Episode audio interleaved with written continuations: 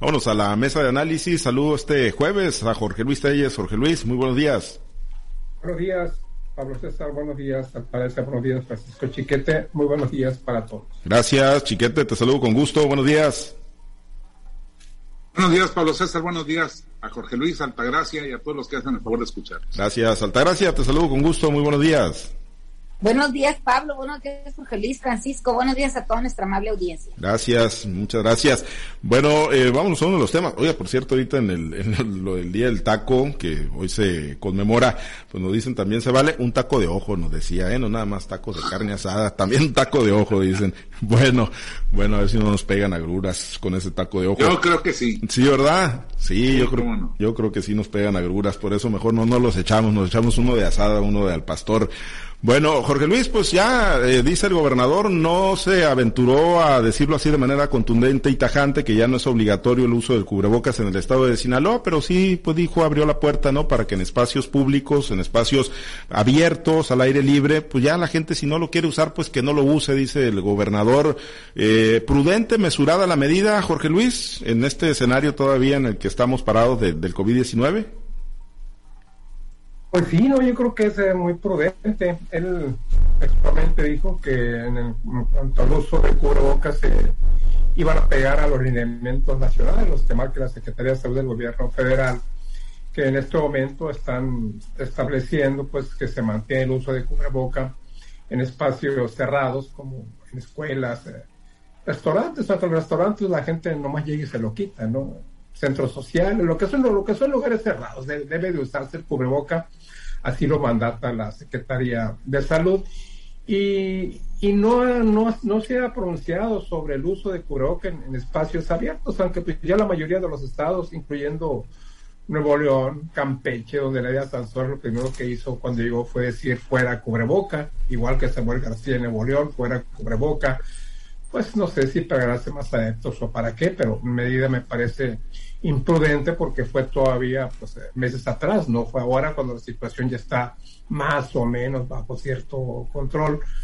Mm, me parece correcto lo de Rocha, ¿no? O sea, pues si tú vas en los espacios este, abiertos, si vas por una calle, si vas por un jardín, pues eh, ¿para qué te hace cubreboca? No, no tiene caso, aunque pues lo mejor sería que la gente lo usara porque luego no lo traes y así puede llegar al lugar donde sí se utilice, donde, donde sí se utiliza el cubreboca y no te das cuenta que no lo traes puesto, ¿no? Yo siento que, es una medida buena hasta cierto punto, decir no se usa el cubreboca. Igual pasa cuando vas tú en tu carro, ¿no? Antes te, te paraban los tránsitos cuando te das cubreboca, digo, pues como para qué si vas tú solo en el carro, a menos que vayas con otra persona, pues no tiene objeto que tengas el cubreboca a quien vas a contagiar. Si no traes nadie a tu lado, si tuvieras un acompañante, pues sería muy diferente. Igualmente, ¿no? En las escuelas yo siento que debe ser, debe ser realmente obligatorio, al menos hasta lo que resta del actual ciclo escolar, que ya falta poco y que va a salir adelante a pesar de las adversidades, de los malos pronósticos. Yo pienso que debería de, hacerse obligatorio hasta el final. Igualmente en espacios, en los espacios cerrados, no tenemos por qué relajarnos, hombre. Nos están llegando noticias de otras partes de China, donde, donde es uno de los lugares que, que mejores eh, resultados ha dado la lucha contra el coronavirus, donde hay nuevos rebrotes en la, en la ciudad de Shanghai, hasta de 5.000 casos diarios, y por eso Shanghai está aislando, mm, aislando barrios, centros, eh, sitios conglomerados de uno o dos millones de habitantes, aislamiento total para evitar la propagación del cubreboca. Aquí esos 5.000 casos nomás los, los tenemos en, en, en, los últimos días en México. Probablemente hayan bajado los últimos días, pero el promedio que teníamos cuando ya veníamos en, descenso y ya estaba festejando como, como, si México hubiera ganado el Mundial, dando vueltas alrededor del ángel y, y, relajándonos por completo, ¿no? Yo creo que no es prudente el relajamiento total. Debemos conservar algunas medidas, debemos dejar como costumbre el, tener a la mano siempre un cubreboca cuando vas a espacios cerrados, sobre todo cuando, cuando te algún problema de salud como gripe, alergias y eso. Siempre tener un cubreboca para que te lo pongas. Y igual el uso de gel. Yo me acuerdo cuando la influenza, el gel se siguió usando todavía varios años hasta que desapareció ya por costumbre. Yo siento que deberían de mantener estas medidas independientemente de que disminuya o resurja la amenaza del coronavirus lo de Rocha pues me parece correcto, ¿no? Uso cubreboca, espacios cerrados, mm, lo deja a criterio del ciudadano hacerlo en, en, en, áreas libres y pues con eso Rocha no, no se complicó la vida, ¿no? Sale con una solución pues salomónica de algún modo. Sí, eh, eh, ¿la jugó bien Chiquete el gobernador Rocha o, con el anuncio de ayer sí contribuye mandando un mensaje a que se relajen un poco más las medidas eh, contra el COVID-19 en Sinaloa? Me parece que la jugó bien, sobre todo considerando que estamos en vísperas de un periodo vacacional de mucha movilidad. Es, es imposible contener a la gente, hacerle entender que, que las cosas deben seguir pues no, sino igual sí con, cierto nivel de, cuidados. Pero, pues en tanto se, se en la vía pública, que no es este, tampoco una salvación absoluta. En, en la vía pública también se dan concentraciones de personas y bueno, pues tenemos la costumbre de ser cercanos, de hablarnos de frente a frente, de, de platicar de bulto, y entonces eso sí aumenta los riesgos, aunque estés en lugares donde no se concentra o no se rehúsa el, el, oxígeno, el aire. Entonces, pero es, es una, una medida aceptable. Qué bueno que lo mantienen, que lo precisó además para los espacios cerrados, porque sí, e, el, este es el principio de, del, del, cambio. Este, si, si ya le dices a la gente que ya lo puede, ya puedes andar en la calle sin cubrebocas, pues muchos se van a tomar la, la mano y, hasta el pie y se van a querer este a creer con derecho de entrar a las oficinas públicas, a los comercios, a los restaurantes sin el uso del, cubrebocas y esto sí sería riesgoso todavía. Me parece una buena medida, una medida eh, atendible, este, pero yo insisto, como Telles, ojalá que sigamos haciendo conciencia en la necesidad de, entender que esta es una nueva normalidad, que no estamos llegando a la meta de la eliminación del COVID, ni, a la conversión del COVID en una gripita, como dijo López Gatel. Ese es, un problema serio todavía para el que nos ayuda mucho la, la vacunación y por cierto, que la gente entienda que hay que seguirse vacunando, que hay que eh, llegar a la tercera, a la tercera vacuna, al refuerzo, y que no se, no se deseche esto. Ya en Estados Unidos, por cierto, aprobaron la cuarta vacuna para las personas de 50 años en adelante. Seguramente en unos dos meses más va a llegar a México, que es el, el diferen, la diferencia de tiempo con la que hemos estado tomando las medidas. Pero, pero ya hay este, una, una decisión en este sentido y hay que estar pendientes y no hay que cansarse de, de, la vacunación y tampoco escuchar todas estas versiones absurdas de que la vacuna hace daño, de que te están inyectando quién sabe qué cosas. Hay que, hay que seguirse cuidando. Sí, yo, yo creo que eso ya tenemos que dejarlo muy, muy de lado, ¿no? A estas alturas y esperar, efectivamente, ya se habla también en México, ayer hablaba Héctor Melesio Cuen, eh, Altagracia, de una posible cuarta dosis, ¿no? Para, para quienes, pues obviamente ya van con su esquema completo en su tercera dosis, donde nos hemos quedado rezagados, obviamente es con los menores de edad, ¿no? Los que no tienen comorbilidades, los menores eh, de 14 años, ahí pues no, no han podido acceder a la vacuna del COVID-19 Altagracia y bueno, pues este anuncio en la forma como lo hizo ayer el gobernador Rubén Rochamoya, que es sabor de boca te deja. Bueno, pues yo creo que estamos viendo, como dice el dicho, tantos años de marquesa y no saber mover el abanico, claro que lo hizo de manera política, de manera que apela a la madurez ciudadana, ¿no? O sea, si no hemos aprendido en dos años de pandemia cuáles son eh, los riesgos, cuáles son las medidas que se deben de utilizar o hasta dónde puede, puede llevarnos a, conservar nuestra salud, el seguir las medidas de, salud, bueno, pues creo que los que estamos fallando somos nosotros y no nada más las, las decisiones que se tomen por parte de los gobiernos. Rubén Rocha Moya ayer lo decía, o sea, ¿qué caso tiene andar en la calle, al aire libre, donde andas tú solo en tu carro y traer puesto el cubrebocas? Creo que pues son situaciones que, que realmente nosotros como ciudadanos le hemos ido aprendiendo, como te digo, en estos dos años de pandemia. Es, es bien sabido que, que si relajamos las medidas, si decimos, bueno, en todas las calles ya puedes andar sin, sin cubrebocas, ya puedes andar en todos los eventos públicos al aire libre, sin él, también puede, puede pasar que a la gente se vaya relajando tanto que se le olvide el traer los cubrebocas, ¿no? Hemos visto cómo vas a un súper, vas a una tienda o vas a algún lugar y siempre hay una persona que dice, mi cubrebocas, como si fuera una situación de que apenas lo acabamos de utilizar y no tenemos este la, la costumbre o, la disciplina de traerlo contigo, ¿no? Aunque ya también en cada lugar, en cada esquina, en, en las entradas de cualquier negocio, siempre hay un cubrebocas disponible, ¿no? Eh, también hemos visto cómo ya los precios de estos artículos pues son cada día más, más accesibles para la población.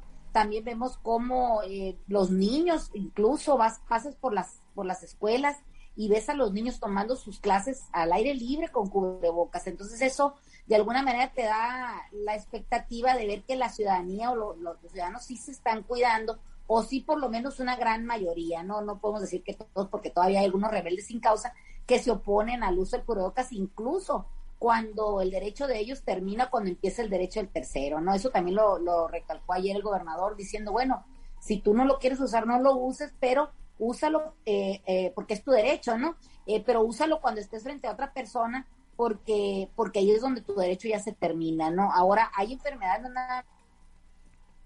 que, que merecen o que tendrían que, que usar el cubrebocas, la influenza, las gripas, como también lo dice Jorge Luis, las alergias, hay muchas personas que tienen, eh, están inmunodeprimidos, ¿no? Que tienen bajas sus defensas, entonces esas personas siempre los vemos con cubreboca, entonces, pues, ¿qué más da? O sea, usarlo o no usarlo, pues depende mucho de nosotros, ¿no? Vemos cómo en los lugares cerrados en las fiestas es principalmente donde la gente no trae los cubrebocas, me ha tocado ir a, a veces a reuniones donde por alguna u otra razón la gente eh, se quita el cubrebocas y no se lo vuelve a poner jamás, ¿no?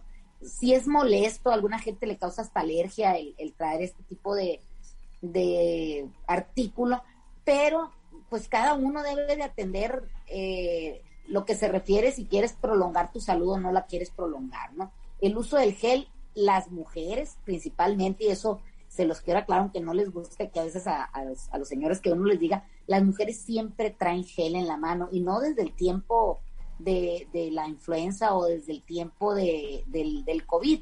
Esto empezó porque en algunas tiendas, en algunas cadenas internacionales, se empezó a hacer más accesible el que tú trajeras, además de tu crema de manos o traer algunos otros artículos de belleza, eh, el usar el cubrebo, eh, perdón, el, el, gel antibacterial. Incluso lo trae uno ya como si fuera, como te digo, otro artículo normal. Las mujeres siempre traen un cubrebocas. Me ha tocado también andar con algunos señores en, eh, que en sus autos traen también una maletita donde siempre traen un cubrebocas, traen gel, eh, eh, traen un, el cepillo, el, perfume, lo de la pasta de dientes, este, el enjuague bucal, como parte de su disciplina. Creo que así deberíamos de, de traer todos este tipo de artículos, no tomarlo como que solamente para, para eh, atender una, una causa de, contener una enfermedad, sino como parte de nuestra higiene personal, de nuestros artículos de uso cotidiano, el tema del cubreboca, el tema del gel y sobre todo pues el tema de cuidarnos de no asistir a lugares concurridos si no traemos de ver a nosotros las, las medidas de salud. No, no pidamos que el de enfrente lo traiga, hay que cuidarnos cada uno, apelar a la madurez y a la responsabilidad de cada ciudadano. Muy bien, pero pues ser respetuosos, ¿no? Con la gente que decida seguir usando el cubrebocas en los espacios abiertos, en los espacios eh, públicos, al aire libre, pues ahí queda, ¿no? Por lo pronto no hay una obligatoriedad en el uso, o digo, bueno, no hay una decisión de, de abandonar la obligatoriedad del uso de cubrebocas pendientes.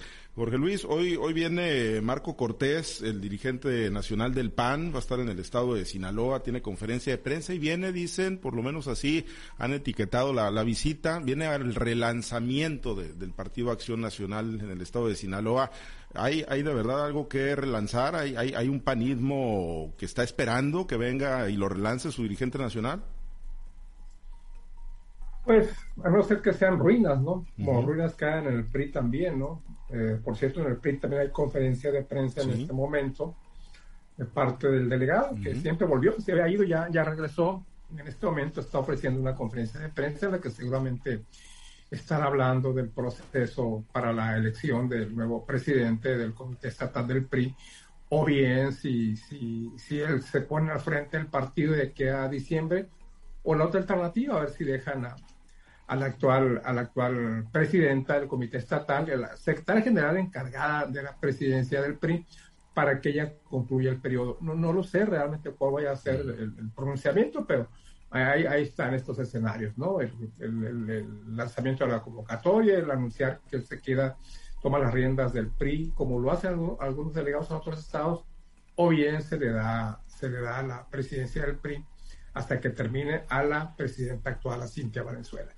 Ese es el escenario. En cuanto a, Marco Cortés, pues más bien yo creo que viene a fortalecer el, PAN, pero también viene a plantear, a, replantear, pues, eh, la factibilidad de la alianza, de mantenerse la alianza Unidos por México con el PRI aquí en Sinaloa, como lo está intentando en la mayoría de los estados del país. Por ese, por ese sentido es como, es como han transitado las cosas, ¿no? Por ese camino es por donde han transitado las cosas, buscando el PAN, buscando el PRI. El propio Mario Zamora está enfocado en esa tarea de buscar eh, fortalecer la alianza Va por México y yo creo que Marco Cortés también viene en ese sentido, ¿no? Fortalecer el PAN, sí, claro, ¿no? Qué mejor que tres partidos fuertes en una alianza contra Morena, porque no hay otra alternativa para ponerle freno. Y, también, pues, de paso, fortalecer la alianza con el PRI, con el PRD. Yo creo que más bien, más bien por ese, e, en ese sentido van a cambiar las cosas aquí en Sinaloa. A ver, y Chiquete, después de, lo ocurrido en el 2021, que, que es cuando pues se aliaron no estos tres partidos políticos, después de lo que ocurrió el 6 de junio, eh, ¿los ves encarrilados en la ruta del fortalecimiento al PRI, al PAN y al PRD? Los veo encarrilados en la ruta de mantener la alianza. Eso sí se, se, ha advertido. Pero el fortalecimiento, pues no, no veo de dónde el PRI no ha sido capaz de generar un proceso, ya no digamos de, generar el cambio de dirigencia, sino generar un proceso que le garantice un, buen cambio. El PAN, pues está todavía con, los problemas generados de su elección interna, donde evidentemente intervino, intervinieron las fuerzas oscuras del Estado, donde el gobierno del, Estado también intervino, eh, no sé si por error político, o por inocencia en el manejo de los asuntos que debieran ser secretos. El propio gobernador eh, justificó hasta la intromisión en la vivienda del diputado, diciendo no lo secuestraron, nomás fueron a amenazarlo allá a su casa, como si fuera cosa menor. Y, entonces todo esto le está dando una, una, situación muy difícil al PAN. No solo es la, la debacle electoral del 2021, sino también todo este problema interno. Eh, las fugas de gente que se está yendo al Paz, que se está yendo a Morena, y, esta, esta circunstancia que lo tienen sumido en una crisis peor, creo yo, de la que lo dejó el propio resultado electoral. Así que eso no se está enfrentando. Creo que la, la, dirigencia nacional viene con esa visión centralista de que ya estamos otra vez y vámonos para adelante y estamos fuertes y somos la segunda fuerza nacional y todo ese rollo que, pues apenas ellos se lo creen. Entonces, me parece que le falta esa, esa visión local a la dirigencia nacional del PAN y que al no traerla, pues no va a ser muy trascendente la visita de Marco Cortés. Bien, pues ya, estaremos pendientes ahí de lo, de lo que deje. Y es que, bueno, efectivamente, como lo apunta Chiquete Altagracia, se dio la renovación el año pasado de la dirigencia estatal, quedaron muchos eh, resabios, eh, muchos problemas internos que, pues digo, por lo menos lo que yo percibo es que no ha logrado superarlos. Yo no he sabido mucho, o en la agenda pública y mediática y política, pues no hemos visto mucho, no hemos visto nada de Roxana Rubio, quien es la actual dirigente de, del PAN. Ya veremos, pues en este relanzamiento Altagracia, si, si efectivamente es un PAN, un panismo actuante el que tenemos en Sinaloa. Oye, quizá tenga dos misiones especiales en Sinaloa. Una, el turismo gastronómico y otro que venga a hacer labores de arqueología para rescatar de, las ruinas lo que queda del pan. Eso pienso que pueda pasar. Pues al Garmendia va, va al mercado Garmendia a echarse unos taquitos, Marco Cortés. Lo trae en su agenda. Ni duda cabe, ¿no? Lo que, este, lo que es un hecho es que va a encontrar un partido prácticamente imperceptible en la sociedad. Como bien lo dices tú, la agenda pública del partido político no existe a partir de la entrada de Roxana Rubio como presidenta de este organismo político. Pero quizás quiero pensar como buena ciudadana, yo bien pensada, que a lo mejor está trabajando hacia el interior, porque el problema del PAN es hacia el interior de su militancia, no es un partido como el PRI que tiene esa corporativismo, ¿no? Que lo vemos que tienen este grupo, este otro grupo, este, departamento, así como manejan el PRI su, su, su, partido, ¿no? El PAN no, el PAN trabaja más disgregado, trabajan hacia la ciudadanía. Entonces, me imagino que Marco Cortés viene precisamente a, a limar las asperezas con los grupos que se hicieron a partir de esa elección tan marcada por la violencia, donde pues incluso terminó con la separación de Adolfo Beltrán como diputado de, la desgastada o del desgastado grupo parlamentario del PAN, que incluso se quedó precisamente sin grupo, con solamente un diputado, eh, una diputada, Joana Morachis, en la en la esta legislatura actual, ¿no? Entonces me imagino que Marco Cortés sabe de lo que está pasando en Sinaloa, sabe que el PAN necesita más que visitas, necesita prácticamente pues una renovación total en, en esa militancia que es recalcitrante, ¿no? La del PAN, aunque no, no se vea mucho, siempre está ahí, siempre está pendiente, siempre a pesar de tantas debacles que ha tenido, se ha sabido sostener, o sea, su grupo ahí está, el grupo de siempre, pero ese grupo también está lastimado por este tipo de acciones que pasan a veces en la elección de algún candidato, a veces en la elección de, los de los mismos comités directivos. Entonces, creo que tienen que trabajar mucho hacia adentro. Lejos está el PAN de tener esa militancia activa y proactiva que tenía cuando estaba eh, Manuel Cloutier, ¿no? Incluso cuando estuvo, incluso eh, Heriberto eh, Félix, ¿no? O sea, siempre están ahí esperando que llegue ese redentor para que los, los, los levante. No le veo yo a Marco Cortés esa, esa fortaleza para poder hacer dinámico el, la militancia del PAN en Sinaloa. Creo que le hace falta mucho más y me parece que Roxana Rubio está dejando pasar una oportunidad muy importante de poder eh, dirigir, dirigir un partido que tiene tanta tradición en Sinaloa, donde el que es panista, pues siempre va a llevar el corazón azul, aun y cuando pertenezca ahora a los grupos más cercanos a, a, otro partido en el poder, en el caso, por ejemplo, del Diablo Higuera, ¿no? Me parece que hay muchos más panistas que están esperando realmente eso, que lleguen y les despierten, que lleguen y les toquen el hombro, que lleguen y los saquen de esa pasmosidad en la que, en la que están viviendo. Ojalá y Marco Cortés traiga esa energía que necesita, como también ojalá y el delegado del PRI de veras despierte la energía en los priistas que están bastante dispersos y qué decir del partido de, de la Revolución Democrática, el PRD, que aunque vino su dirigente, pues parece que, que fue y vino sin pena ni gloria. Mm. Pues ya veremos en el saldo, ¿no? Una vez que, se desarrollen los eventos a los que viene Marco Cortés a ver, pues de qué tamaño es el panismo. En lo nacional, es obvio que, el PAN sigue siendo una fuerza importante políticamente hablando aquí en Sinaloa, donde están pues las dudas. Nos despedimos, Altagracia. Muchísimas gracias. Excelente jueves. Que tengan un excelente jueves. Gracias, eh, Jorge Luis. Nos despedimos. Octava edición consecutiva de que México va al Mundial. Ahí vamos al Mundial de Qatar sin escalas. Bueno, nos vamos al mundial, ¿no? Sí. Nos, vamos, dijo, dijo el colado. Nos vamos al mundial. Nos vamos, al, mundial. Bueno, chiquete, pues nos vamos al mundial. Pues como dice Altagracia, ¿a qué vamos? Pues turismo. Pues a jugar. ¿A qué, van, a, qué van los diputados cuando van a los congresos, a los parlamentos internacionales? ¿A qué van? Pues a turistear, pues digo, pues también turismo deportivo ahí con la selección. Pues ahí, ahí, está. Vamos a comisionar para que nos representes en Qatar todo, chiquete. Muchas gracias. Con viáticos, por favor. Mañana, mañana sabemos contra quién nos toca, porque mañana es el sorteo. Sí, y no va como cabeza de grupo México, va, como decían ahí Estados pero Eso es irrelevante. No, no, Ni que va, ni que va y lo quieren meter de cabeza de grupo. Bueno, yo voy a decir, hoy dan el reporte de luz, vamos a ver si el maíz se sostiene o se cae. Ándale, ándale, esos sí son temas importantes. Eso sí es importante. Ese sí es importante. Y no hay eh, diésel para la trilla, parece que hay mm, escasez. Y luego, pues, llorones que son aquí tantito los productores, dice el presidente, y dicen los morenistas, y luego pues haciéndoles ahí, pellizcándolos a los productores. Bueno, pues vamos a ver el reporte efectivamente. Gracias, Alta Gracia, gracias a todos, compañeros. Excelente jueves.